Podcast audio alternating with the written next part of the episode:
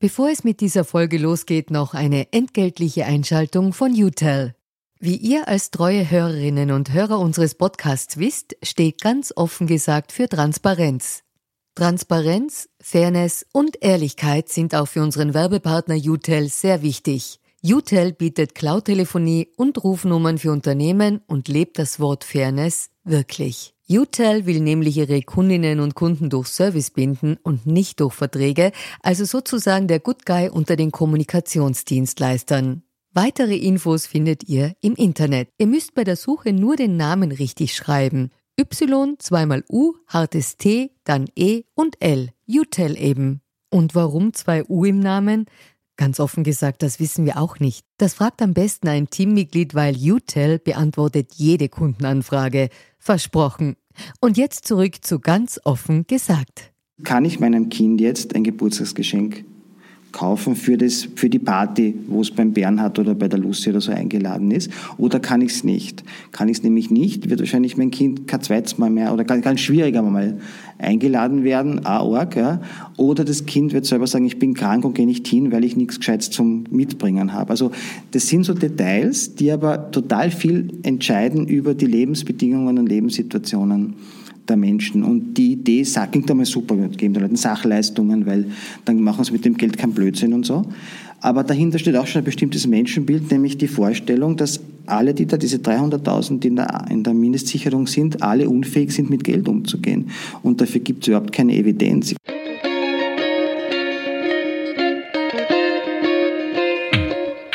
Willkommen zu einer neuen Folge von Ganz offen gesagt. Mein Name ist Julia Ortner. Diesmal habe ich Martin Schenk zu Gast, Sozialpolitikexperte, stellvertretender Leiter der Diakonie, Aktivist bei der Armutskonferenz und Autor zahlreicher Sachbücher. Wir wollen heute über die Folgen türkisblauer Sozialpolitik sprechen, darüber, was sich Sozialpolitik-Expertinnen von einer neuen Regierung erwarten und wie man Armutsbekämpfung und den Kampf gegen die Klimakrise zusammenbringen kann. Doch zuvor noch eine entgeltliche Einschaltung des Ministeriums für Nachhaltigkeit und Tourismus. Und zwar wollen wir euch auf eine Förderung aufmerksam machen, die jede umweltbewusste Privatperson beantragen kann. Österreich will ja die fossile Energie im Verkehr zurückdrängen und zu diesem Zweck gibt es Öko-Förderungen nicht nur für Unternehmen oder die Landwirtschaft, sondern auch solche, die jeder und jede beantragen kann. Der Kauf von Elektroautos, Elektromopeds und Elektrotransporträdern, die überwiegend privat genutzt werden, wird mit bis zu 3000 Euro Mobilitätsbonus gefördert. Vielleicht wäre es also gerade jetzt keine schlechte Idee, sich so ein Elektrogefährt anzuschaffen.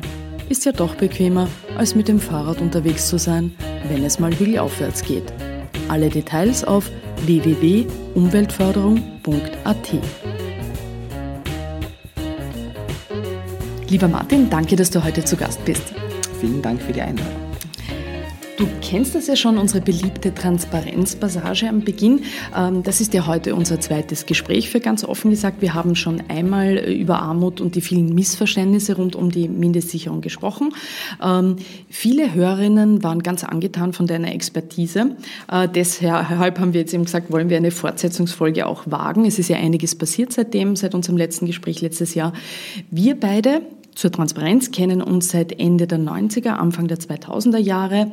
Eines meiner Fachgebiete als Journalistin war immer die Sozial- und Gesellschaftspolitik und da gehörst du halt zu den fachkundigen Experten und Expertinnen im Land. Also ich habe dich dann oft interviewt, wir haben uns öfter auch im Hintergrund gesprochen. Ähm, ich habe dich auch äh, teilweise mir Dinge von dir erklären lassen, gerne als Experte und äh, wir haben über sozialpolitische Fragen diskutiert und irgendwann waren wir dann per Du oder? So kann ja, man So war das, glaube ich.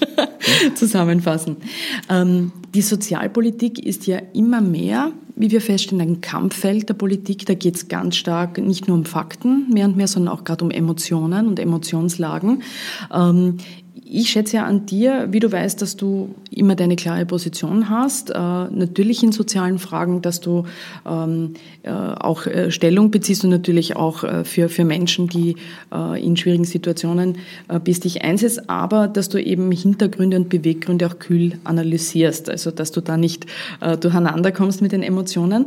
Ähm, nach unserer ersten Folge wurde ich zum Beispiel auch von Leuten angesprochen, äh, die sich selber wohl als ÖVP nahe sozusagen definieren würden, die aber äh, gesagt haben, wenn man dem Martin Schenk bei der Analyse zuhört, gerade von Armutsfaktoren und den Hintergründen, dann versteht man gewisse Zusammenhänge erst wirklich. Also haben wir gedacht, okay, bemühen wir uns weiter um Aufklären. Du heute bitte. Äh, das fand ich auf jeden Fall ein gutes Feedback für dich als, als Experten. Ähm, Martin, ähm, Armut. Armut ist in einem reichen Land wie Österreich ähm, ja ein besonders schwieriges Thema, finde ich, weil es äh, den Leuten oft schwerer erklärbar ist als Armut äh, in irgendeinem fremden Teil der Welt für sie, wo sie das Gefühl haben, ah, die armen Menschen haben gar nichts zu essen und sagen in einem Land wie Österreich, ja, da, da gibt es ja eine Grundlage, es gibt ja einen Sozialstaat. Ich versuche es dann immer äh, in solchen Fällen, wenn Leute sich schwer tun, das zu verstehen, so zu erklären, dass ich eben, also ein Beispiel sage, eben nicht nur obdachlose Menschen, die irgendwo im Park äh, leben müssen, sind arm, sondern wenn man neben einem geringen Einkommen zum Beispiel chronisch krank ist oder äh, wenn man sich, äh, wenn man kaputte Waschmaschine nicht ersetzen kann oder wenn man im Winter die, die Wohnung nicht ordentlich heizen kann und so weiter, die, diese Beispiele, äh, dann, dann ist man, dann lebt man eben nicht sehr bescheiden, sondern ist man arm. Ähm, und äh, da habe ich dann das Gefühl, vielleicht verstehen Sie es dann eher. Wie erklärst du Armut in Österreich, wenn dich Leute fragen? Ja, dass, dass Armut einmal nicht gleich das ist, was man sich sofort vorstellt, was du aus Bangladesch kennst oder aus Neu-Delhi oder vielleicht dort, wo wirklich Leute existenziell und absolut in Armut leben. Das sind diese drei Faktoren. Du hast nichts zum Essen und zum Trinken. Du hast kein Dach über dem Kopf und wenn es ein kaltes Land ist, du frierst. Das sind diese drei existenziellen Sachen. Das gibt es zum Glück in Österreich sehr wenig zum Glück nicht nur Glück, sondern es gibt auch sozusagen Strukturen, sozialstaatliche Strukturen, die diese absoluten Formen der Armut im Wesentlichen verhindern. Wir haben das leider auch. Es gibt leider auch Leute, die äh, im Winter draußen schlafen. Es gibt auch Leute, die oft am Ende des Monats nichts mehr Gescheites zum Essen haben. Und es gibt auch Leute, die auf der Straße im Winter frieren, wo man zum Glück das Kältetelefon hat, wo man bitte, wenn Sie wen sehen, anrufen kann, Leben retten. Aber wir haben es ganz gering.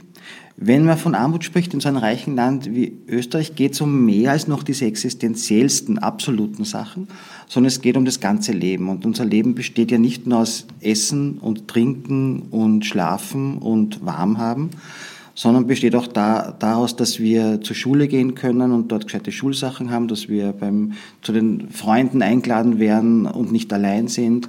Äh, es gehört dazu, dass man wohin kommen kann von A nach B, Mobilität, es gehört dazu auch so weiche Faktoren, dass wir Anerkennung bekommen, dass wir Freunde haben, dass wir nicht allein sind.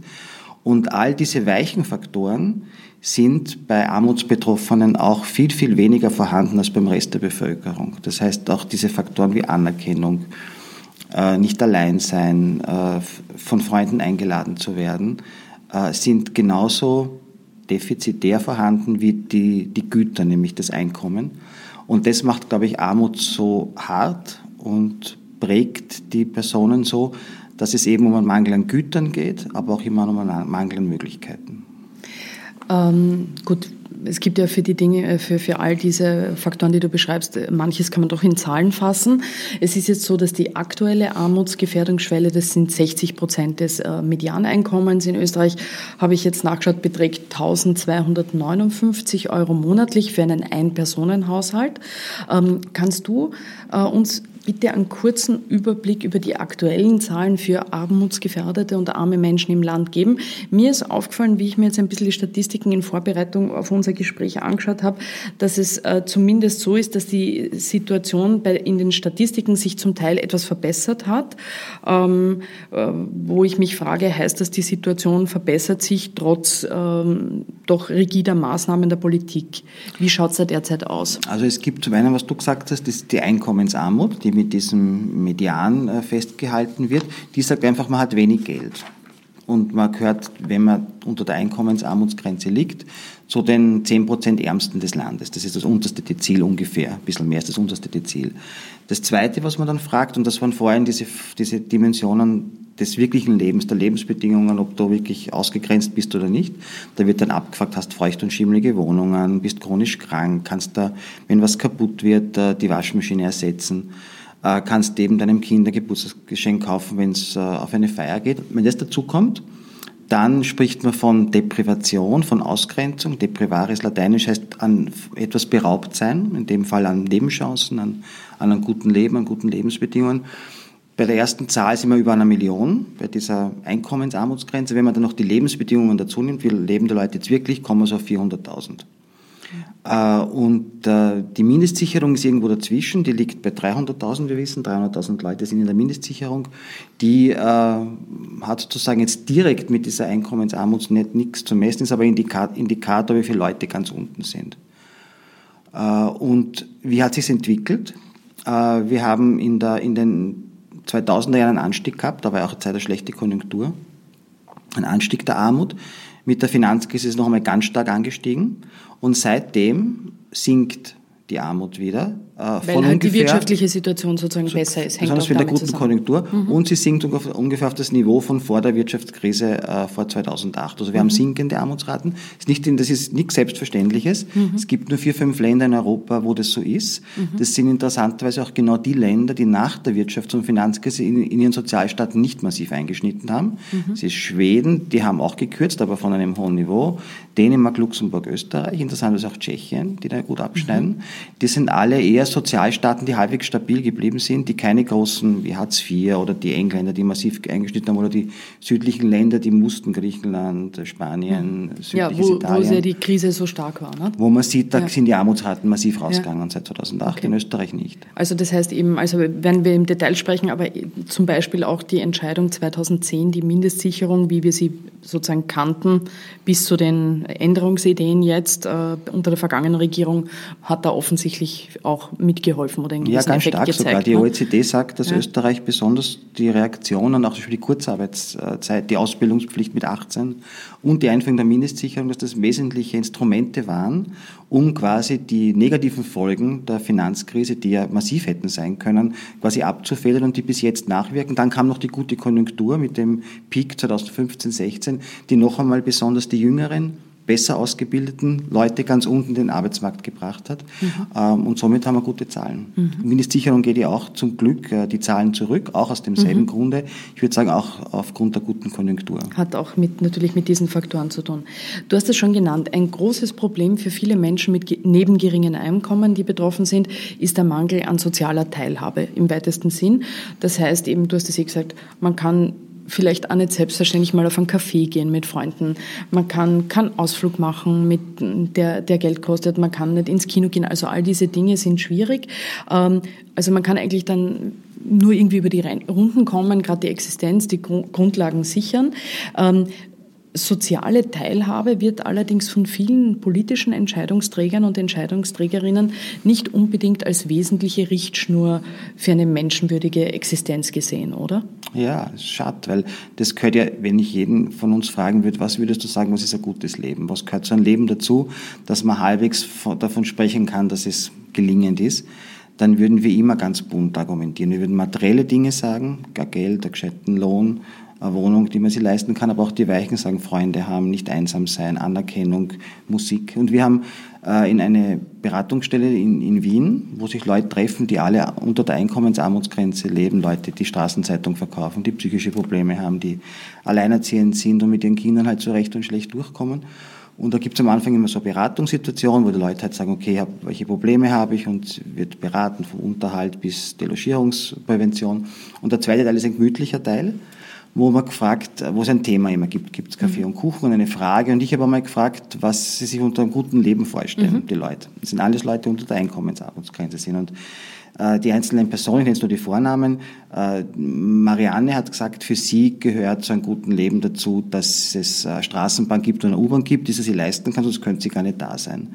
Und ihre Nachbarin, die Maria, sagt, für sie gehört unbedingt dazu, äh, Bücher und eine gute Musik, weil ohne Musik gibt für sie kein Leben. Und äh, die Irene sagt, für sie ist die Leichtigkeit was Zentrales. Auch kein Wunder, ihr Leben ist sehr schwer und lastet sehr viel auf ihren Schultern. Und der Baruch hat gesagt, für ihn äh, gehört zu einem guten Leben ein gescheiter Lohn und eine, Arbeit, von der man leben kann. Und aus der Runde äh, sieht man, dass, dass auch für Armutsbetroffene das untrennbar miteinander verbunden ist, das Materielle, nämlich Einkommen haben, gescheite Wohnung haben, wie das Immaterielle, eben Musik hören, Anerkennung, Leichtigkeit. Und deswegen ist so wichtig auch bei politischen Maßnahmen der Armutsbekämpfung oder der Armutsvermeidung, dass man die beiden Dinge immer zusammendenkt und dass es Deals wie äh, keine Ahnung, wie ich gebe dir was zum Essen, dafür kriegst keine Redefreiheit oder du bekommst eine Wohnung, aber dafür verlierst deine Selbstbestimmung, keine guten Deals sind, zumindest keine Deals, die dem guten Leben dienen.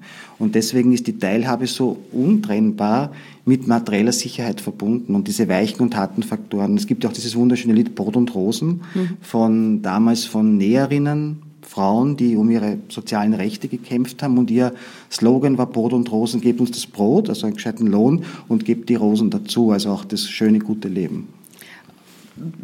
Warum tun sich äh, politische Entscheidungsträger, Entscheidungsträgerinnen schwer, das zu verstehen, aus deiner Erfahrung? Hm. Hast du da einen Eindruck, woher das kommen könnte? Kann es nur das sein, weil man könnte die These haben, also eine These, die ich ein bisschen habe, ohne, ich möchte jetzt nicht ungerecht sein, aber ich, ich, es gibt natürlich auch Politiker, Politikerinnen, die sich äh, mit, mit Sozialpolitik äh, sehr intensiv auseinandersetzen. Also man kann das jetzt nicht so verallgemeinern, aber ich habe oft den Eindruck, dass es äh, dennoch ein Thema ist, also gerade in der Spitzenpolitik, die Leute halt sehr stark sich in einer gewissen Welt bewegen, die halt besteht aus der politischen Welt, aus der Wirtschaftswelt, aus einer Welt eher von Menschen aus den obersten zehn Prozent der Einkommen und ähm, sozusagen auch ihr eigenes Leben sich da abspielt, auch im Privaten, sehr oft in der Spitzenpolitik und man weniger Zugang findet äh, zu Themen, eben Armutsthemen. Kann das ein Grund sein oder ist das zu kurz gegriffen? Naja, sicher schon. Und ich glaube schon, dass die Leute weit weg sind. Das merken wir. haben jetzt gerade so, ein, äh, was aber super war, so das Parlament der Ausgegrenzten mhm. genannt, wo äh, Armutsbetroffene. Das 60, habt ihr ja schon öfter gemacht, genau, gell? Genau, ja. heute schon das dritte oder vierte ja. Mal. Von der Armutskonferenz. Von der Armutskonferenz und das Parlament, was super ja. ist, äh, lädt uns auch die Parlamentsdirektion ein und lädt mhm. Abgeordnete aller Parteien ein mhm. und dann reden wir zwei Stunden miteinander. Das sind alles Leute, die wirklich schweres Leben haben, die mindestsicher Notstandshilfe, vielleicht haben sie schon Mindestpension, aber jedenfalls auch unter der Armutsgrenze leben und die dann eineinhalb Stunden zu bestimmten Themen mit Abgeordneten sprechen. Und das Setting ist aber so, eben kein Podium, weil da, das bringt nichts unserer Erfahrung nach, da werden nur Positionen ausgetauscht, sondern es sind einfach Gespräche am Tisch bei Kaffee und Kuchen, 20 Minuten. Und es geht eher darum zuzuhören. Also die Abgeordneten reden weniger, hören mehr zu, stellen schon Fragen, aber es reden hauptsächlich, die, das Wort haben sozusagen die Betroffenen. Und ich meine, da will jetzt auch nicht die Welt aus den Angeln heben, so ein einmal im Jahr sowas, aber die, von den Reaktionen der Abgeordneten von allen Parteien, jetzt gerade von wo sie kommen, es waren noch alle da, sagen, dass für sie das schon besonders war weil sie ähm, die Dinge nicht so selbstverständlich erfahren und dass sie ganz neue Sichtweisen und Perspektiven bekommen. Also ich glaube, so ein, ein, ein institutionalisierter Dialog mit Leuten, die sonst wenig zum Reden haben, die oft, die meistens unsichtbar sind, die man sonst nicht sieht, mit der Politik, das wäre schon sinnvoll, es nicht nur dem Zufall überlassen ist. Und man sieht ja auch die Zusammensetzung des Parlaments war jetzt auch wieder ein großes Thema. Natürlich kommen die unteren Einkommen viel weniger repräsentativ vor als die oberen. Mhm von wegen äh, Volksvertretung. Ja, das ist ja, schon ein in Dilemma, zum gewissen ja. Grad, ja, schon, aber ja. was gewisse Berufsgruppen, gewisse soziale Gruppen angeht, wie du sagst, ist schon, weil die, spiegelt es sich natürlich nicht wieder. Ne? Ja, weil es gibt sozusagen auch in der Armutsforschung so, so, drei, so drei Punkte, man sagt, die sind wichtig für die, äh, für die äh, Bekämpfung von Armut. Eines soziale Ausgleich. Und das zweite ist äh, Mitbestimmung und Repräsentation. Und das ist natürlich dann da schwer gegeben. Ja. Ich denke auch, weil wir jetzt überlegt haben, was könnten die Gründe sein, dass es oft schwer ist, ähm, auch in der Politik ähm, dieses Thema Teilhabe und äh, mitzudenken oder die weichen Faktoren, wie du sagst, ähm, dass Menschen mit wenig Einkommen natürlich auch das Problem haben könnten oder sagen wir haben, äh, dass sie von der Politik weitgehend auch nicht als Wählergruppe so ernst genommen werden, weil sie ja trotz Organisationen äh, wie, wie eurer, also trotz Armutskonferenz, trotz NGOs, trotz kirchlicher Organisationen, ähm, nicht so eine starke Lobby haben wie etwa Wirtschaft, äh, Industrie äh, oder eben Menschen mit, mit hohen, hohen Einkommen. Ähm, und weil viele ja auch, wie wir wissen, oft dann gar nicht mehr zur Wahl gehen, weil sie ja so beschäftigt sind mit anderen Überlebensthemen, wenn man so will, dass Politik einfach oder eben eine Wahl wahrscheinlich nicht mehr so die Bedeutung hat in diesem Existenzkampf. Was kann man dann tun aus deiner Perspektive, damit die Anliegen eben von den Menschen, die da äh, wenig Mittel haben und wenig Ressourcen, um sich zu beteiligen und wenig gehört werden, dass die stärker von der Politik gehört werden? Weil ihr probiert das ja, aber was, was kann man dann noch mehr machen? Ja, ich glaube, es braucht ein bisschen einen Rhythmus in der Sache. Also nicht nur dem Zufall, eben zum Beispiel diese Formen des, des Austauschs auf einer Gesprächsebene, das halte ich schon für wichtig, das regelmäßig zu machen und vielleicht auch ein Stück weit zu institutionalisieren, jetzt im guten Sinne, dass es regelmäßig ist. Äh, das Zweite ist auch auf allen möglichen Ämtern und Behörden, die es ja auch gibt. Das kann bei der Krankenkasse anfangen, über die Pensionsversicherungsanstalt, über AMS, Sozialamt, weiß ich was noch dass es da auch solche Formen gibt, wo es diesen Dialog selbstverständlich gibt. Das gibt es in Österreich nicht. Mhm. Ich weiß aber, in anderen Ländern gibt es das. Die Niederlande haben mit sogenannten Betroffenenräten schon seit 20 mhm. Jahren experimentiert, wo Leute auf das Sozialamt sozusagen so Art, man will so Art Sprecher, ja, Sprecherinnen mhm. sind, die auch immer wieder wechseln, die dann auch Missstände zum Beispiel mit den dortigen Behörden besprechen. Das sind ganz einfache Methoden oder Beschwerdebriefkästen, die äh, auch äh, irgendwie analysiert werden und dann transparent transparent auch veröffentlicht werden. Also es gibt einige Möglichkeiten, da was zu tun. Wir haben halt keine große Tradition in dem. Das ist, wir, sage ich jetzt, die Sozialstaaten Österreich, Deutscher, Bismarckscher Prägung, die stärker einfach noch immer dieses Untertanen von oben herab, von oben herab Ding haben. Das war mhm. sozusagen, das ist einer ihrer Schwächen. Und äh, da kann man sich gerade von den angelsächsischen zum Beispiel, die viele andere Schwächen haben, Sozialstaat, die wissen, die haben viel mhm. höhere Armut und viel höhere Working Poor, aber die haben eine größere Tradition in diesem, in diesem Teilhabebereich, was abstand von den Skandinaviern auch, die da auch schon viel länger experimentieren. Äh, hast du da Erkenntnisse, was äh, eben das Thema betrifft, ähm, äh, sozusagen Wahl, zur Wahl gehen, eben Leute, die, was wir jetzt gesagt haben, die, die es halt eh schwer haben, existenziell und, und die Bereitschaft zur Wahl zu gehen? Wie schaut das aus? In Österreich gibt es gibt's an, Studien anfangen, Zora und die mhm. Zandonella macht da einiges. Aber in Deutschland gibt es recht gute Zahlen und das mhm. ist ziemlich arg. Da kommt raus, dass in Wirklichkeit die das Parlament und die Repräsentanten im Parlament äh, die unteren Drittel gar nicht vorkommen, sozusagen in der Repräsentation. Und beim Wählen kommen die unteren, die unteren 10 Prozent gehen de facto nicht wählen. Das ist jetzt in deutsche Zahlen. Da gehen, glaube ich, 10 Prozent wählen, dann bleiben 90 Prozent daheim. Mhm. Also da gibt es einfach ein riesiges Nichtwähler-Ding. Ähm, und das wäre auch vielleicht eine Frage, die man bearbeiten kann. Das ist auch eine Frage, die nicht neu ist. Ich denke, in die Bürgerrechtsbewegung in Amerika bei den bei den äh, Schwarzen war die große Frage, wie gehen die überhaupt wählen? Es hat riesige Kampagnen gegeben von Seiten der Bürgerrechtsbewegungen, damals in den 60er, 70er Jahren, die Leute zum Wählen zu bringen. Also diese Frage äh, ist, ist eine alte und, ja, und kann man da jetzt neu sozusagen definieren und neu mhm. umsetzen. Zieht sich durch andere Gesellschaften mit anderen genau, Bedingungen. Mit anderen Gruppen vielleicht. Mit ja. anderen Gruppen, aber im Prinzip kennt man und man weiß auch, was man tun könnte, genau. wenn man wollte. Ähm, die ehemalige türkisblaue Regierung hatte im Sozialbereich äh, äh, klare Akzente gesetzt, hin zu einem rigiden Umgang mit dem untersten sozialen Netz. Ähm, Im Mittelpunkt äh, dieser Überlegungen und auch gerade von dem, was man präsentiert hat, war ja die Reform bzw. die Vereinheitlichung der Mindestsicherung, die jetzt dann künftig eben Sozialhilfe, also die neue Sozialhilfe heißen soll. Ähm, die Koalition hat dafür ein neues Sozialhilfegrundsatzgesetz beschlossen ähm, mit Eckpunkten, also man könnte viel drüber sagen, aber man kann sagen, es gibt zum Beispiel Kürzungen für Leute mit schlechten Deutschkenntnissen, für kinderreiche Familien, also Kürzungen ab dem dritten Kind äh, oder zum Beispiel auch für Wohngemeinschaften. Ähm, in manchen Bereichen hat man dann auch noch etwas nachgebessert nach dem Entwurf. Also es gab dann zum Beispiel Nachbesserungen zum ursprünglichen Entwurf ähm, bei einem Bonus, äh, bei den Bonusfragen für behinderte Menschen oder für Alleinerziehende. Es sind allerdings Kannbestimmungen, also keine Mussbestimmungen, sondern Kannbestimmungen. Dieses, äh, dieses Grundsatzgesetz liegt jetzt derzeit, also wird auch derzeit noch vom Ver Verfassungsgerichtshof ähm, äh, geprüft und angeschaut.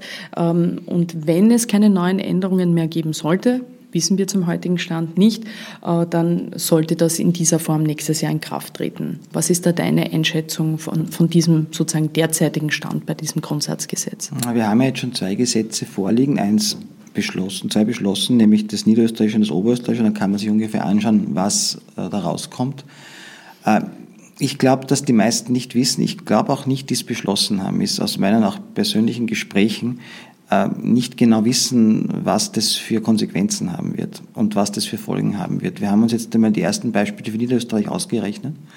Und man sieht, dass es massiv Familien mit Kindern trifft, alle. Also das hat sozusagen kein Inländer-Ausländer-Marschall, sondern alle, alle Familien mit Paaren ab dem ersten Kind, Alleinerzieherinnen ab dem dritten oder vierten, alle, die in, was oft vorkommt in der Armut, dass Leute in Untermiete leben, weil das was Billigeres ist, mhm. haben wir ganz oft aus den Familien- und Frauenberatungsstellen, die werden überhaupt abrasiert, weil plötzlich äh, eine Untermiete als Hausgemeinschaft gilt und quasi äh, du als Mitbewohnerin und nicht mehr als eigener Haushalt giltst, da verlieren Leute 600 Euro. Also wie die, ich weiß nicht, wie die über die Runden kommen sollen, keine Ahnung. Und was das große Problem ist, ist das Wohnen, du hast das angesprochen. Die, das Bundesgesetz hat ja dann noch eine Möglichkeit gegeben, dass man 30 Prozent an Wohnkosten draufschlagen kann. Oberösterreich und Niederösterreich haben diesen Passus nicht in ihr Gesetz aufgenommen. Das heißt, das geht, geht dort gar nicht. Also man kann, wenn erhöhte Wohnkosten sind, gibt es keinen Spielraum für diese Familien irgendwas draufzuschlagen. Bei uns sind alle höchst alarmiert, also jetzt von Caritas, Diakonie, Familienberatung, Kolpingwerk, alle, die mit Kindern arbeiten, weil, weil, weil, was wird sein? Ich meine, die werden alle zu uns kommen, wir können aber nicht das ausgleichen, wir können nicht 600 Euro für tausende Familien, das geht sich auch mit Spendenmitteln nicht aus, soll auch nicht so sein. Das ist nicht die Aufgabe von Spenden, dass wir quasi das untere soziale Netz substituieren als, äh, als Zivilgesellschaft, als Private. Also wir machen uns wirklich riesige Sorgen und äh, wir können das dann nur aufzeigen. Wir werden das ganz empirisch und evidence-based dokumentieren und vielleicht da auch auf offene Ohren stoßen und man kann immer hoffen, dass, dass dann auch Leute sagen, das war vielleicht ein Fehler oder man muss das äh, korrigieren oder anders machen. Eine Chance wäre, wenn der VfGH äh, Teile des Gesetzes hebt, was wir glauben, ich bin kein Jurist, aber unsere Juristinnen, die, die zum Teil sehr gut sind, sagen zumindest ein, zwei Punkte sind sich ziemlich sicher, dass sie verfassungswidrig sind. Ein, zwei Punkte gibt es, die europawidrig sind. Da sind wir uns nicht sicher, ob das der VfGH aufhebt, aber wahrscheinlich die, der Europäische Gerichtshof, egal. Wenn es gehoben wird, muss das Gesetz neu gemacht werden. Kommt neu in den Nationalrat. Der VfGH sagt, innerhalb von sechs Monaten muss man das machen. vielleicht wäre das eine Chance, dann ohne Gesichtsverlust ja, bestimmte Dinge äh, in dem Gesetz noch zu korrigieren. Es wird realistisch also kein neues Gesetz geschrieben werden, was wir uns wünschen und ich mir auch wünschen würde, das sozusagen stärker wieder auf die Armutsbekämpfung und auf die Armutsvermeidung äh, äh, fokussiert, aber vielleicht kann man die ärgsten Dinge korrigieren, um gerade diese Existenzbedrohung bei Familien abzuwehren. Dieses Grundsatzgesetz, ähm, äh, im Prinzip ist natürlich die Idee gewesen, ähm, äh, auch jetzt neben den Kürzungen und, und sozusagen der Reform des Ganzen, ist es ja die Idee gewesen einer Vereinheitlichung. Nicht? Also irgendwie als, als Idee, ähm, und da kann man jetzt sagen, grundsätzlich die Vereinheitlichung, dass es sozusagen Standards gibt, ist ja etwas, was ja durchaus Experten wie du ja von Anfang an auch gesagt haben. Nicht? Also man, grundsätzlich super, ist das jetzt nichts Schlechtes, äh, wenn es nicht so nach Bundesländern so unterschiedlich gehandhabt äh, wird wie in der das Vergangenheit super. teilweise. Haben, damals wäre es super ja. gewesen. Das war der erste ja. Entwurf, war übrigens ein Bundesgesetz. Ja. Damals, 2006 oder 2007, war das erste Entwurf war im Bundes, das haben dann die Länder verhindert. Die haben genau, dann Sturm gelaufen, ja. gab alle neun, aber keine Ausnahme, ja. und gesagt, na geht gar nicht, wir wollen unsere eigenen Gesetze machen. Also das wäre schon gescheit gewesen, 2010 das, das so mit zu der Mindestsicherung ja, damals zu machen. Ne? Aber jetzt, ich glaube auch, dass ich, ich glaube, dass es wieder neun sehr unterschiedliche Gesetze werden, mhm. weil der Spielraum ist gar nicht so klein, ja. Mhm. Also das, der Spielraum, es ist der Spielraum nach gerade über die Wohnkosten. Genau oder? und auch immer und diese vielen ja. Kann-Bestimmungen sind ja, sozusagen ein, ein Sammelsurium aus Kann-Bestimmungen äh, dieses Gesetz. Deswegen gibt es schon einen Spielraum. Wir werden ganz neun unterschiedliche Gesetze haben, weil auch der, die westlichen Bundesländer, Tirol, äh, auch Vorarlberg, auch Salzburg äh, und, und westlich Wien haben angedeutet, das ja maximal auszunützen. Das heißt, es wird wieder neunmal unterschiedlich mhm. sein. Also da ist gar nichts gelöst worden. Ja. Im Prinzip diese Idee ist, ohnehin schwierig. Ja. Gut, hängt aber wieder mit anderen Faktoren zusammen, eben mit diesem föderalistischen Absolut, Gedanken ja. auch jetzt nicht primär mit, mit, mit der Regierung. Aber wird Wohnung, vielleicht nur, weil du vorhin Wohnung gesagt hast. Ich glaube, ein, ein Ding auch noch, das auch nicht so bekannt ist, ist, äh, wie das mit dem Wohnen funktioniert. Äh, und da gibt es, glaube ich, auch einen Denkfehler, den sich die Leute, die das geschrieben haben, nicht äh, gedacht haben, weil sie von der Praxis wenig Ahnung haben. Es ist so, dass die Regelung so ist, wenn du überzahlst, also wenn jetzt du diese 30 Prozent mehr wohnen, weil jetzt in Tirol und in Vorarlberg, beispielsweise in Salzburg, einfach die Mieten so hoch sind und du sagst, okay, das musst du ausgleichen, dann passiert etwas, dass sozusagen der Lebensunterhalt, also das, was die Leute bar auf die Hand kriegen, plötzlich massiv gekürzt wird. Da gibt es eine Regelung, jetzt im Detail hast 60, 40, wird rückgerechnet und es bleiben dem, der Person 40 Prozent des Einkommens nur mehr real. Das heißt, die kriegen nicht, wie es in den Medien immer steht, 800 Euro, sondern die meisten werden nicht 800 Euro kriegen, sondern wenn man das rückrechnet, ungefähr 500 Euro. Das heißt, die wahre Mindestsozialhilfehöhe wird in den, sagen wir mal, zu 60, 70 Prozent 500 Euro sein, weil davon die Wohnkosten als Sachleistung abgezogen wird. Und das ist ein wesentlicher Unterschied, weil das macht schon was, welchen Handlungsspielraum an monetären Geld ich im Monat zur Verfügung habe. Und äh, diese monetäre zur Verfügung haben, entscheidet ganz stark über das, was wir vorher mit Teilhabe gesprochen über die weichen Faktoren. Ist, kann ich meinem Kind jetzt ein Geburtstagsgeschenk kaufen für, das, für die Party, wo es beim Bernhard oder bei der Lucy oder so eingeladen ist, oder kann ich es nicht? Kann ich es nämlich nicht, wird wahrscheinlich mein Kind kein zweites Mal mehr oder ganz, schwieriger mal eingeladen werden, a ja, oder das Kind wird selber sagen, ich bin krank und gehe nicht hin, weil ich nichts Gescheites zum Mitbringen habe. Also das sind so Details, die aber total viel entscheiden über die Lebensbedingungen und Lebenssituationen der Menschen. Und die Idee klingt einmal super, geben den Leuten Sachleistungen, weil dann machen sie mit dem Geld keinen Blödsinn und so. Aber dahinter steht auch schon ein bestimmtes Menschenbild, nämlich die Vorstellung, dass alle, die da, diese 300.000, die in der, in der Mindestsicherung sind, alle unfähig sind, mit Geld umzugehen. Und dafür gibt es überhaupt keine Evidenz. Ich kann das sagen, wir haben allein 60.000 Kontakte und Beratungen in Sozialberatung stehen. Die meisten können mit Geld umgehen. Es gibt welche, die das nicht können. Da war aber die Möglichkeit bisher in der alten Mindestsicherung auch schon so, denen das abzudrehen und das wie Alkohol, suchtkrank oder der Vater ist Gewalt oder irgendwie versauftes Geld. Dann war es bisher auch möglich, das Geld, also sozusagen das in Sachleistungen umzuwandeln und das direkt zu überweisen. Äh, aber pauschal zu sagen, alle sind unfähig, ist ein bisschen, was du vorhin gefragt hast, warum, wie ist das, wie, wie, warum gesteht man den Leuten nicht mehr zu, ist, weil man, glaube ich, auch ein abwertendes, defizitäres Bild von Leuten hat, nur weil sie gerade wenig Geld haben.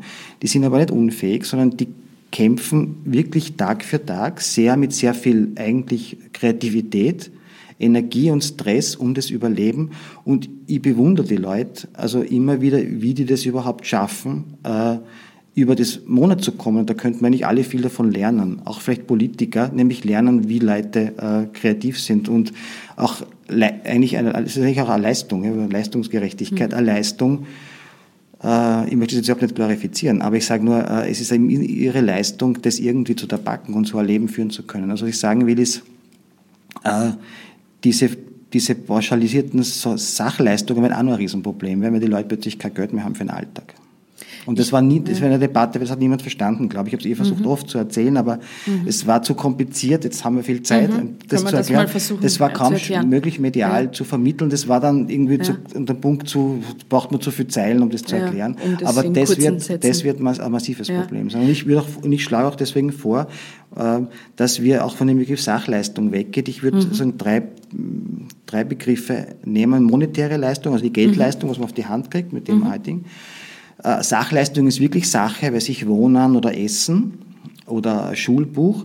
Und das dritte ist eigentlich Dienstleistungen. Und wir müssten schauen, äh, eigentlich in die Dienstleistungen investieren. Die kann man, da muss man wirklich investieren, weil die sind in der Regel äh, sozusagen äh, erhöhen die Handlungsspielräume und die Chancen der Leute. Sachleistungen pauschaliert in der Regel machen die Leute eher zu Bittstellern. Mhm.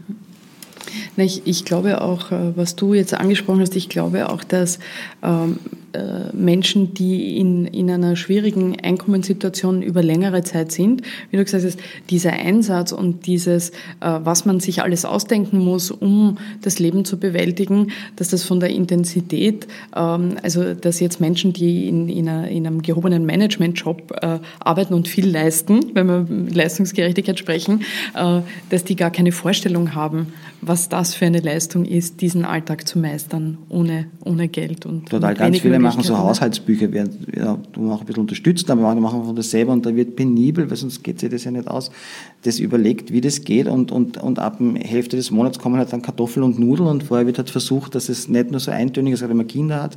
Und das Ärgste ist ja immer, dass dann, wenn es Alleinerziehende sind, äh, muss man aufpassen, dass die Mütter noch was essen weil die natürlich sagen, den Kindern soll es gut gehen und die verzichten dann, essen dann nur mal einmal am Tag und so. Da gibt es ganz orge natürlich dann, ähm, soll ich sagen, Arrangements, damit sich das irgendwie ausgeht. Oder wenn es kalt ist, wird halt ein Raum geheizt oder man heizt nur den Raum der Kinder und selbst hat man Pelz also nicht Pelz nicht aber einen warmen Mantel an. Mhm. Also da gibt es ganz viele Oder man fährt, äh, ja. man fährt herum, um zu schauen, wo man günstig einkaufen kann oder etwas organisieren kann, was halt sonst ja. nicht leistbar ist. Das, sind ja, das ist ja alles Aufwand, Zeit, äh, Kraftanstrengung auch. Ne? Genau, und, und, was, wird, und ich habe jetzt äh, so neue Zahlen, die werden wir, äh, die äh, Statistik Austria, Lebensbedingungen von Leuten in Mindestsicherung, was eine interessante Zahl ist da drinnen, die zeigt, dass äh, die, die also Eltern von Kindern, also Familien, ist mehr als die Hälfte im Jahr erwerbstätig. Das finde ich eine sehr interessante Zahl die uns nämlich von dem Bild wegführt, dass die alle sozusagen irgendwie in der Hängematte liegen und sich gut gehen lassen, mehr als die Hälfte. Aber sie haben nicht Dauerjobs, das sieht man auch ganz stark, sondern das sind so Drehtürgeschichten, drei, vier Monate einen Job, meistens in einer prekären, mhm. wahrscheinlich schlecht bezahlten, dann wieder raus, dann wieder Mindestsicherung, dann eine Zuzahlung, dann wieder ein Job. 56 Prozent, das ist eine hohe Zahl. Ich hätte mir mhm. nicht gedacht, dass es so hoch ist. und so das zeigt auch darauf hin, die sind mhm. irrsinnig bemüht, irgendwas halt zu finden, irgendein Einkommen zu generieren und sei es, dass man irgendeinen kleinen Auftrag wo kriegt oder irgendwas halt macht, um Einkommen reinzukriegen. Ähm, was bleibt jetzt, äh, wenn du ein Resümee ziehst äh, zum jetzigen Stand, äh, gerade aus sozialpolitischer Sicht von Türkis-Blau? Die Regierung wollte ja, das hat sie auch ganz klar vermittelt, ähm, sozusagen dafür sorgen, dass es weniger Zuzug ins Sozialsystem gibt, weil Österreich ja ein sehr gutes Sozialsystem habe. So hat man das äh, auch, äh, auch genannt äh, und ausgeschildert. Sie wollte auch für mehr Gerechtigkeit sorgen ähm, zwischen den Beziehern geringer Arbeitseinkommen und Beziehern von Sozialleistungen. Bei dieser Diskussion von Gerechtigkeit ähm, fällt natürlich auf, dass es immer um Leistungsgerechtigkeit geht, was wir jetzt eh schon angesprochen haben. Es ist einfach, glaube ich, auch so, dass äh, die Vorstellung, also jetzt habe ich geschaut, also aktuell äh, liegt die Mindestsicherung bei 885 Euro für eine, ein, ein, einen erwachsenen Menschen, für eine Person monatlich. Und die Vorstellung, dass ein erwachsener Mensch diesen Betrag fürs Nichtstun kriegt, das regt halt in sehr vielen Menschen äh, dieses Bild. Also da, da kommt der Leistungsträger, die Leistungsträgerin heraus ähm, in uns allen. Ähm, was bleibt jetzt von diesen Vorstellungen, die die, die vergangene Regierung auch äh, sozusagen stark propagiert hat?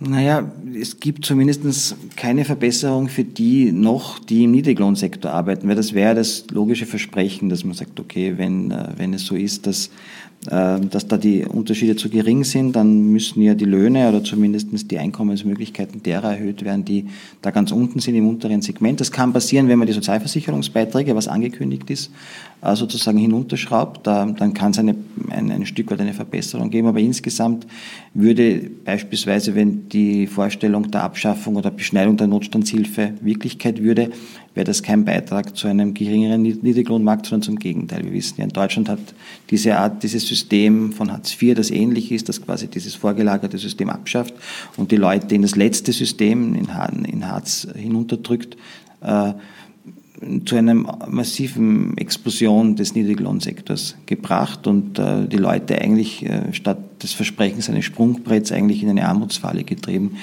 70 Prozent bleiben drin, nur 30 Prozent, 20 Prozent je nach Studie kommen überhaupt hinaus. Also man muss auch aufpassen, ob das Versprechen, das ideologisch, wo, viele sagen würden, ja, ja, dann mit der Maßnahme auch stimmt. Man kann ja ein Ziel behaupten, und dann die Maßnahme dahinter verstecken. Aber es könnte sein, dass die Maßnahme gar nicht dem Ziel dient. Also ich sage jetzt, ich möchte, dass äh, mehr Leute arbeiten gehen und kürze die Mindestsicherung und streiche die Notstandshilfe.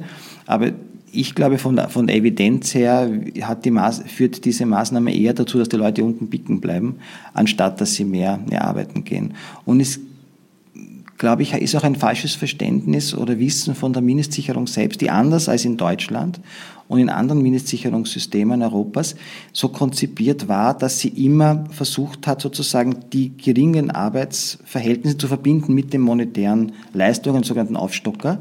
Also das ist eine Besonderheit dieses Modells gewesen, dass man, wenn man wenig hat, Working Poor ist, und man kommt nicht mehr über die Runden und, äh, und geht auf Sozialamt, eine Aufstockung, so eine Aufzahlung bekam äh, mit, äh, mit Sozialleistungen. Und damit eigentlich gibt es nicht nur die auf der einen Seite arbeiten und auf der anderen Seite die Geld beziehen, sondern das sind dieselben Leute, ja, die, wie vorhin, wie das Beispiel jetzt auch zeigt, 56 Prozent sind erwerbstätig von jetzt Familien mit Kindern. Die Leute pendeln, das sind Pendler, die pendeln zwischen Job und Sozialleistungen hin und her. Warum pendeln sie? Weil die Jobs so schlecht sind. Diese, die bekommen keine guten Jobs, die dauerhaft sind, die sind alle prekär, vielleicht befristet, vielleicht nur irgendwie mit irgendeinem Werkvertrag oder so und deswegen kommen die nicht raus, kommen in keine Angestelltenverhältnnnisse hinein. Ähm, jetzt ist es ja so, wir erleben jetzt ähm, eine Sondierungsphase in Österreich wieder einmal. Äh, ÖVP-Chef Sebastian Kurz, der ehemalige und zukünftige Kanzler, ähm, spricht derzeit äh, exklusiv, kann man sagen, sondiert derzeit exklusiv mit den Grünen über eine Regierungszusammenarbeit. Natürlich gibt es da genügend inhaltliche Unterschiede, ähm, das wissen wir alles, aber einer der schwierigsten Verhandlungsbereiche ist aus meiner Perspektive, würde mich interessieren, ob auch mhm. aus deiner, doch die Sozialpolitik, glaube ich, und äh, dieses ganze Umfeld. Äh, man fragt sich, wie sollen da die Ideen, die zum Beispiel im rot-grünen Wien äh, propagiert werden in diesem Bereich, ähm, mit türkisen Vorstellungen, wie man sie bisher kennt, äh, zusammenfinden. Ähm, ich würde sagen, ich persönlich würde denken, es könnte natürlich funktionieren, wenn äh, die ÖVP auf einen, wenn man so will, anderen, pragmatischeren Kurs vielleicht auch äh, sich da orientieren würde. Allerdings wissen wir, dass ja viele Wählerinnen und Wähler äh, der ÖVP genau diesen Kurs eben mehr Gerechtigkeit für jene, die arbeiten gehen, unterstützen und gut finden. Auf der anderen Seite äh, ist die Frage bei den Grünen. Die haben ja die äh, gerade alle Vorhaben rund um die Mindestsicherung, die Reform, äh, die neue Sozialhilfe sehr stark kritisiert äh, und haben da auch schon gesagt, Werner Kogler spricht von Reparaturen die notwendig wären, auch in diesem Bereich, äh, vor allem eben im Bereich der Kinderarmut. Das ist für die Grünen offensichtlich ein Kernanliegen, äh, das sie propagieren. Wie glaubst du, kann das zusammenfinden? Und wo, wo könnten die sich treffen, jetzt aus deiner Expertensicht? Mhm. Ja, noch, noch vielleicht was zur Zerstörung mhm. von Mythen, bei dem äh, auch die Familien, die in Mindestsicherung äh, leben, sind die, die am schnellsten wieder rauskommen. Das ist vielleicht auch was gegen die Mythenbildung. Äh, selbe Zahlen aus Deutschland bei Hartz IV. Diejenigen, die am kürzesten drin sind, sind die Familien mit Kindern. Mhm. Äh, die am längsten drin sind die Alleinlebenden. Also die, die allein, also wenn, dann muss man auf die Alleinstehenden sagen, die allein leben, meistens älter sind und alle möglichen Probleme haben. Chronische Krankheiten, Scheidung, ähm, junge Leute, also die allein sind, sind die, die am die längsten Verweildauern, so sagt man. Das sind aber interessanterweise auch die, die den höchsten Abstand hätten, wenn man das Abstandsgebot ernst nehmen würde, die, deren Leistungen ja im höchsten Abstand zum Lohn den sie auf dem Arbeitsmarkt erzielen könnten, zum Mindestlohn hätten, während die Familien mit Kindern die sind, die den geringsten Abstand haben, weil ja durch die Kinderleistungen die Sozialleistung höher ist und damit der Abstand zum, zum Mindestlohn am, am geringsten ist. Würde das Abstandsgebot evidenzmäßig stimmen, müssten die Familien mit Kindern am wenigsten Anreize haben und die Alleinlebenden am meisten. Das ist aber genau umgekehrt. Mhm. Äh, das zeigt auch, dass das alles nicht so einfach ist. Und mhm. es haben ja gerade auch Verhaltens, drei Verhaltensökonominnen den, den Armutsnobelpreis, also den nicht Armuts, Armutsforscherin, den, den Wirtschaftsnobelpreis mhm. bekommen, äh, die eben mit Evidence-Based versuchen, genau solche Dynamiken zu erklären, das sind Verhaltensökonomen und Verhaltensökonomen, die Esther Duflo. Und da, da reinzuschauen wird zum Beispiel ähm, auch äh, helfen, um solche Maßnahmen gescheit zu konzipieren, vielleicht auch bei, bei grün-schwarzen Gesprächen, weil äh, man da sieht, dass eben dieses Belohnungs-Bestrafungsdenken mit Anreiz und Bestrafung nicht unserer menschlichen Existenz entspricht. Kann ich als Psychologe reden? Wir sind einfach komplizierter. Also so einfach mhm. funktionieren wir nicht. Wir funktionieren nicht nur, dass ich, wenn ich dir irgendeinen Anreiz setze, du dann sofort wie eine Ratte in der Rattenbox mhm. dahin und wenn ich eine Bestrafung, du dann plötzlich sagst nein, sondern zum Beispiel, was könnte sein, warum Familien schneller ähm, wieder in den Arbeitsmarkt kommen als Alleinstehende? Weil vielleicht der soziale Druck größer ist, weil die Verwandtschaft sagt, hey, was ist mit dir? Weil die Kinder, wenn man sich vor den Kindern mhm geniert, weil man Verantwortung hat für die Kinder und sagt, jetzt kann ich nicht so lange da unten, ich muss wieder was verdienen, weil die Frau oder der Lebenspartner sagt, okay, was ist mit dir? Beim Alleinlebenden macht es niemand. Der ist allein, der ist, kann sich viel schneller sozusagen einsam isoliert fühlen, der hat plötzlich, der wird vielleicht eher depressiv. Deswegen vielleicht ist das äh, mhm. etwas, warum die weniger Chancen haben und die anderen. Also, wenn man diese Dinge sich anschaut, das passt vielleicht ein bisschen dazu, ein bisschen tiefer geht, dann glaube ich, kommt man vielleicht auch auf, äh, auf äh, sozusagen Maßnahmen, die realitätsnah sind. Und was könnte man machen, was, was, was zum Beispiel bei was Schwarz und Grün interessant fänden oder was passen würde vielleicht von den, von den Zugängen und was auch effektiv ist.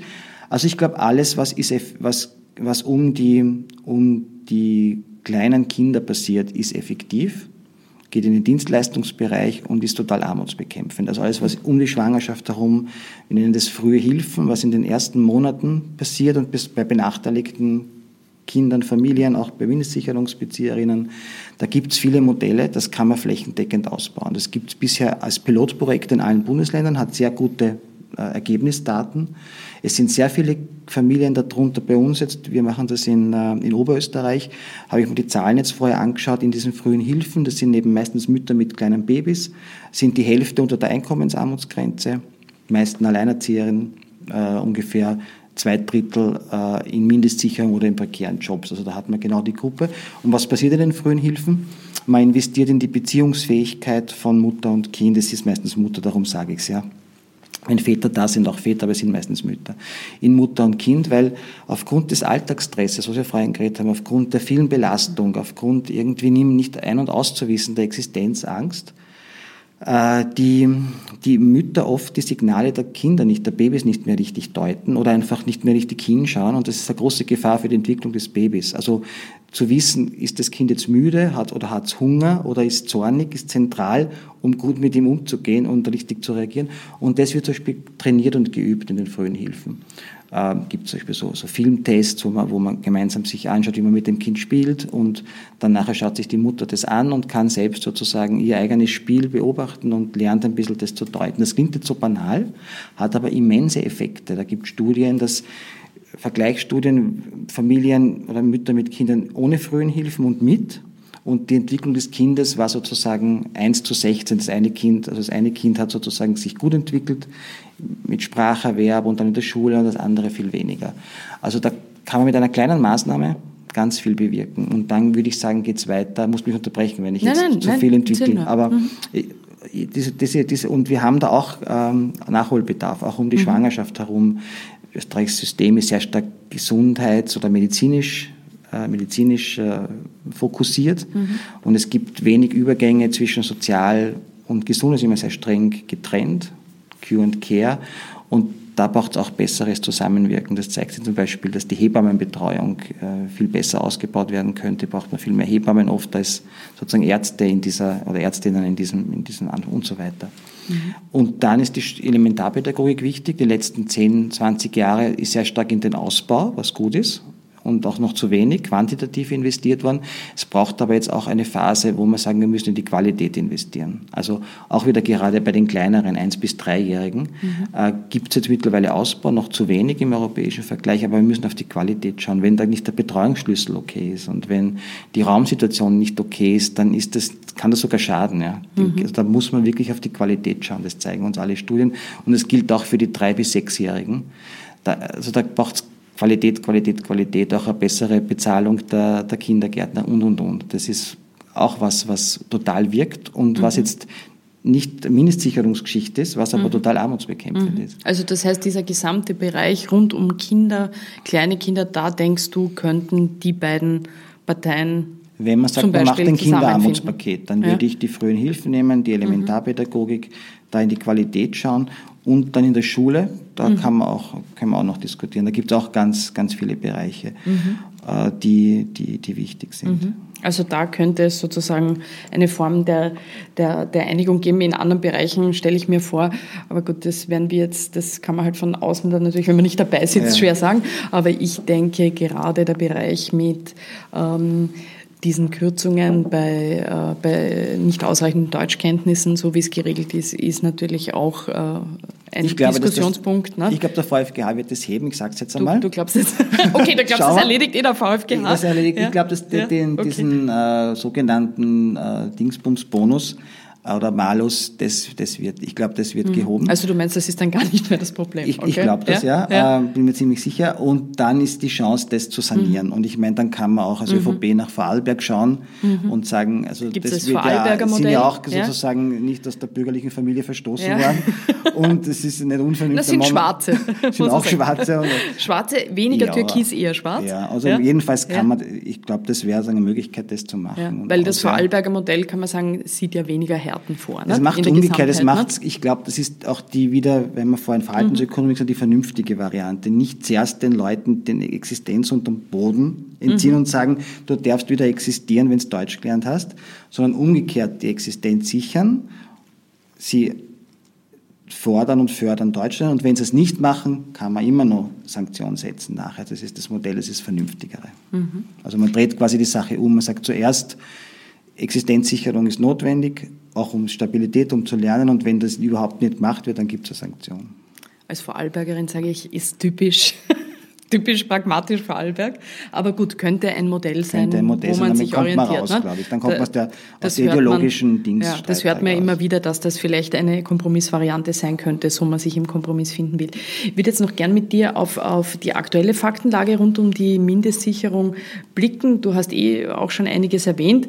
Ähm, was ich interessant fand, auch an den Zahlen jetzt, an den aktuellen, die die Statistik Austria eben ähm, erhoben hat, äh, dass eben nach den 2018er Zahlen, also das ist das äh, sozusagen Neueste, was es jetzt gibt, kann man sagen, eben die, die, die Summe, äh, die Gesamtsumme der Mindestsicherung liegt jetzt bei 0,8 Prozent äh, des Sozialbudgets, also ist etwas, tendenziell etwas gesunken, um die 940 Millionen Euro, also ist ein bisschen unter der Milliarde wieder.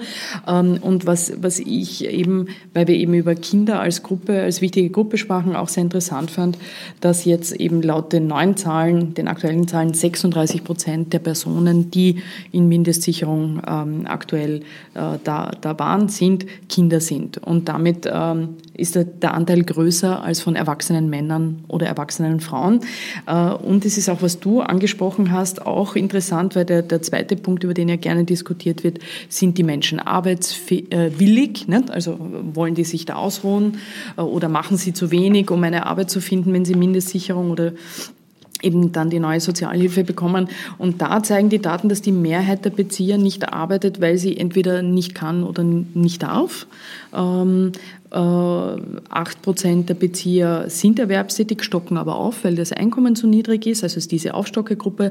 36 äh, Prozent stehen nicht im Erwerb, wären aber arbeitswillig, kriegen halt keinen Job äh, offenbar und die restlichen 56 Prozent äh, sind ohnehin sozusagen nicht im, im, im Arbeitsmarkt, weil es entweder eben Kinder sind oder, oder kranke Menschen sind oder Menschen, die in, in Pension sind oder Menschen, die andere Menschen betreuen.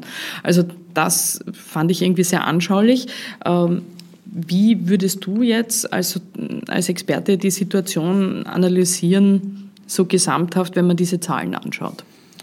Ja, es ist sozusagen, die, die Zahl ist seit 10, 15 Jahren ganz ähnlich, diese Verhältniszahlen. Die meisten sind sozusagen nicht arbeitsfähig, weil sie Pensionisten sind, Kinder sind, chronisch krank sind äh, und schwerere Beeinträchtigungen haben. Das war immer schon so nicht immer schon so falsch. Vor der, in der alten Sozialhilfe vor 2010 waren die Behinderten nicht drinnen. Die sind mit der Mindestsicherung reingekommen und haben noch einmal diese Gruppe noch einmal erhöht, derer, die äh, am Arbeitsmarkt äh, einfach keine Möglichkeiten und Chancen haben.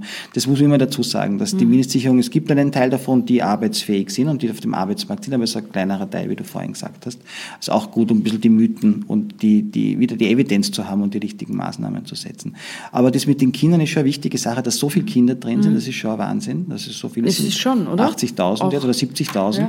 Und da kann man schon was tun. Zum einen einmal würde ich sagen, das Erste, was man nicht tun soll, ist ihre Bedingungen noch weiter verschlechtern. Das passiert jetzt, das ist unklug. Das ist wirklich unklug, weil äh, es nie, niemanden glücklich machen kann. Äh, nämlich auch abgesehen von den Familien selbst, aber die Kinder haben ja, werden weniger Chancen haben als alle anderen. Das sind die Kinder, die dann ohne Frühstück in die Schule kommen, das sind die Kinder, die äh, nicht mitmachen können, das sind die Kinder, die daheim niemand zum Lernen haben, wo niemand unterstützt, wo die Mama und Papa den Kopf ganz woanders haben. Also das sind alles Kinder, die nicht so viele Chancen haben wie andere und das ist jetzt rein für Volkswirtschaft, wenn man es rein ökonomisch sieht, auch nicht super, weil wir wissen aus allen bildungsökonomischen Studien, dass da irrsinniges ähm, Potenzial für rein Humankapital an, äh, verloren geht und das braucht der Ökonomie und der Wirtschaft in Österreich ohne Bodenschätze. Ja. Also man kann jetzt rein ökonomisch, eine ganz utilitaristische Argumentation, mhm. warum soll man auf die, auf die klugen Talente und klugen Kinder ganz unten verzichten? Also muss man, soll man, muss man nicht. Und äh, äh, allein deswegen, also abgesehen vom Leid, vom Persönlichen, ist das nicht klug. Und was man tun kann, ist zum einen, glaube ich, schon stärker, was ich gesagt habe, diese, diese drei Bereiche, monetäre, mhm. Sachleistung, Dienstleistung. Dienstleistungen mhm. sind eben etwas, was tendenziell, wenn sie gut und auf Augenhöhe gemacht sind, Leuten helfen. Und Dienstleistungen sind zum Beispiel Deutschkurse, sind keine mhm. Sachleistungen, halte ich immer für falsche Debatte, das ist als Dienstleistung, die angeboten ist, aber zum Beispiel auch die frühen Hilfen, die wir vorhin gesagt mhm. haben, oder gute Bildung oder gute Schule oder therapeutische Unterstützung. Auch nicht zu vergessen, dass viele dieser Kinder auch große Risiken haben, krank zu werden und dass wir Lücke haben in Österreich an therapeutischer Unterstützung. 50 bis 70.000 mhm. Therapieplätze fehlen da. Das ist nicht nur Psychotherapie, da geht es auch um Ergotherapie und um Physiotherapie, also auch um sozusagen diese Formen von Therapieformen. Das ist etwas sehr Hilfreiches, weil es eben auch Kindern mit einer kleinen Intervention sozusagen wieder, wieder, wieder aufrichten kann. Und ähm, den Ausbau, sozusagen, den muss man sich auch leisten können. Das wäre auch eine Maßnahme, weil du gefragt hast, was mhm. könnten Kompromisse sein? Das könnte auch in so einem Kinderarmutspaket sein, dass man mm, über diese Dienstleistungsschiene was macht und Kinder unterstützt. Was natürlich äh, auch implizieren würde, ähm, dass, äh, dass vielleicht der Blick oder die Haltung zu, zum Thema Armut, Armutsbekämpfung sich auch politisch irgendwie wandelt. wandelt. oder verändert, wie du gesagt hast, von diesem von oben Und die Haltung ist, ja. ist, ist, wirklich was Wichtiges. Ich war in, mhm. äh, wir haben uns angeschaut in London. Äh, da hat es einen Prozess gegeben jetzt bei Schulen, sogenannten Brennpunktschulen, also Schulen, mhm. wo Kinder sind, die viele, die in Armut sind oder aus Migrationsfamilien oder einfach mit wenig Geld. Das ist ja eine Mischung immer. Äh, und da war das interessante Ergebnis, dass die in einem Art Reformprozess über zehn Jahre diese Schulen, wo man sich vorstellen, die ganz mies abgeschnitten hat, in die Mitte gebracht haben. Nicht ganz nach oben, aber in die Mitte gebracht haben, zu durchschnittlich guten Schulen gemacht haben, die von der Zusammensetzung so ganz schwierig war. Und natürlich schaut man sich das an, ich schaue, das interessiert mich sofort, das ist quasi ein Feldexperiment live. Und wir haben mir drei dieser Schulen angeschaut, in Tower Hamlets in London, ein ganz ärmster Bezirk in, äh, in London, äh, und wenn du in der Schule bist, weißt, warum das so ist. Weil nämlich neben den strukturellen Maßnahmen, die die gemacht haben, die Haltung eine ganz interessante ist. Also die Direktorin dort sagt, sie schaut bei allen Lehrenden, die sie einstellt, dass die die Haltung haben, sozusagen, äh, aus jedem Kind kann was werden. Also jedes mhm. Kind hat Chancen und äh, du kannst was. Und wir glauben auch, dass du was kannst. Also das ist ganz klar, du, wir, wir glauben dran und wir arbeiten mit dir. Und irgendwelche Haltungen, die sagen, aus dem, was soll da werden, die fliegen raus. Ja. Also das ist ein bisschen anders in London, die können das, die haben mhm. sozusagen ein anderes auch System, was gut und schlecht ist, aber die Haltung war ganz wichtig. Und was sie gesagt hat, war, uh, we're doing, we're, we're not doing it because it's easy, we're doing it because it's hard. Das ist mhm. Die, die irgendwie die Einstellung, das Credo. Das mhm. Credo. Mhm. Und natürlich kann es die Haltung nicht alles allein ausmachen, aber die spüren Kinder, weil mhm. es ja, weil es nicht den Belohnungsbestrafungsansatz hat, diesen behavioristischen, den wir vorhin sozusagen ja schon äh, diskutiert haben, sondern einen, eher einen Ansatz des Vertrauens hat, der sagt, ich glaube an dich und ich glaube, das wissen wir selber, ich zumindestens, wenn ich, wenn wer andere an mich glaubt, dann hilft mir das auch sehr stark, an mich selber zu glauben. Wir sind nicht alle so stark, die aus sich heraus sagen, es ist mir wurscht, was die anderen über mich denken und ob ich Anerkennung bekomme, sondern wenn es Leute gibt, die auf dich setzen, dann ist das auch eine große Stärke für dich und besonders bei Kindern, die brauchen das. Also so ein Credo quasi, das, das Kinder eigentlich erst stark macht, indem es Leute gibt, die an sie glauben. Mhm. Und das ist auch in der Armutsforschung auch was, das nennt man Third Person, also mhm. dritte Personen, mhm. die neben der neben der Familie und neben der eigenen Peer Group des Kindes, also dem Freundeskreis, noch eine dritte Person sind, die total entscheidend werden kann für ein Kind. Also das mhm. kann sein die Lehrerin, die Lehrerin oder die Pfadfinder oder ja. die ja. oder der Turnlehrer oder äh, die, die, die, die Frau aus der Bücherei, mhm. die irgendwie so ein Anker, eine Ankerperson war und die Halt gibt und die Vertrauen gibt. Und äh, auf das kann man auch setzen. Das kann man übrigens auch einsetzen. Äh, strukturell in der mhm. Armutsbekämpfung, dass man schaut, dass die soziale Infrastruktur nicht kaputt geht, weil das sind alles Leute, die aus der sozialen Infrastruktur kommen, aus zivilgesellschaftlichen mhm. Gruppen, aus Freizeitpädagogik, aus der Schule, aus öffentlichen Büchereien, aus dem Fußballverein. Mhm. Das sind wichtige Ankerpunkte für Kinder in Armut. können Ankerpunkte werden, muss man sagen. Können, können ihn, äh, wenn es die Möglichkeit gibt. Ja. Ne? Ähm, was mich jetzt auch noch interessieren würde, von dir zu wissen, ist, äh, wir haben ja jetzt auch natürlich die Grünen, was ja Sie natürlich im Wahlkampf vertreten haben, was Sie seit vielen Jahren vertreten und jetzt auch in den Verhandlungen, da ist natürlich der Kampf äh, gegen die Klimakrise ein sehr starkes Thema, wird auch in den Verhandlungen ein Thema sein. Ähm, mittlerweile haben ja ohnehin die meisten Politiker und Politikerinnen, denke ich, erkannt, dass dieser Kampf gegen die Klimakrise ein ganz äh, fundamental dringendes Vorhaben ist.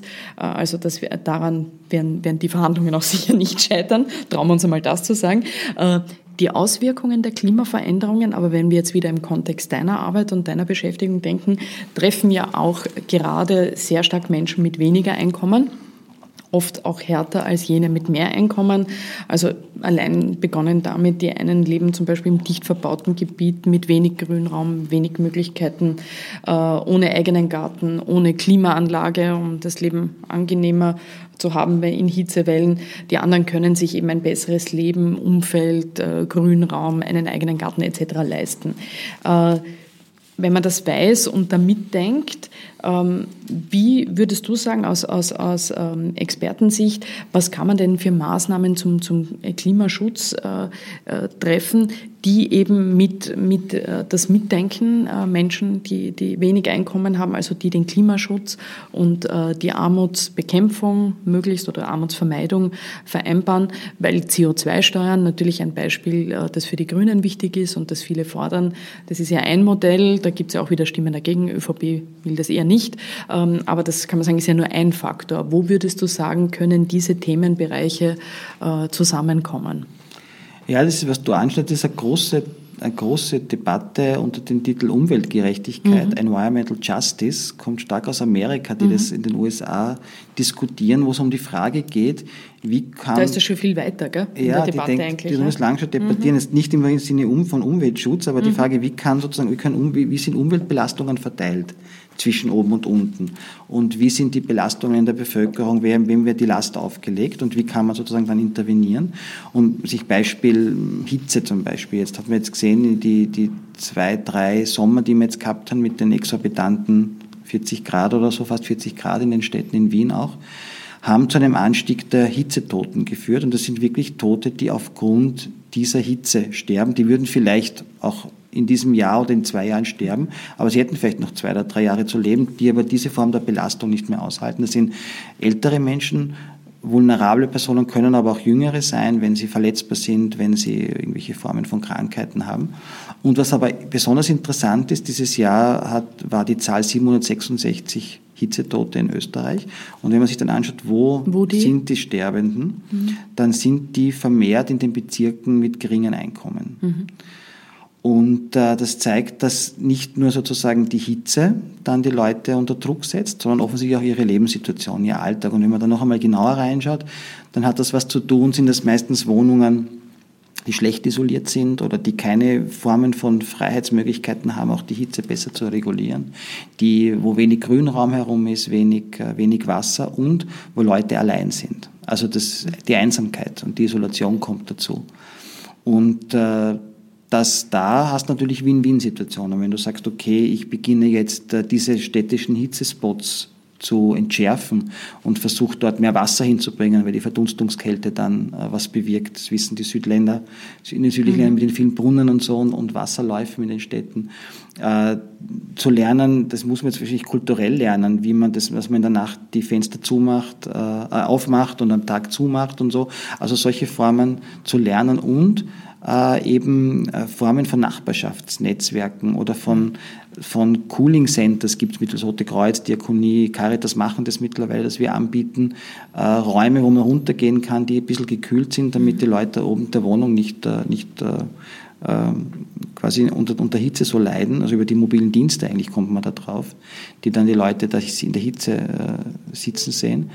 Also wenn man da was macht, hast du äh, gleichzeitig ökologisch was gemacht und gleichzeitig aber zum Beispiel das Risiko von Hitzetod äh, reduziert. Also das ist etwas, was Win-Win-Situationen erzeugt. Mhm. Das andere Beispiel ist die Kälte. also die Energiearmut. Auch da sind Armutsbetroffene oder Leute im unteren Einkommen stärker betroffen, dass sie im Winter ihre Wohnung nicht mhm. ordentlich warm halten können.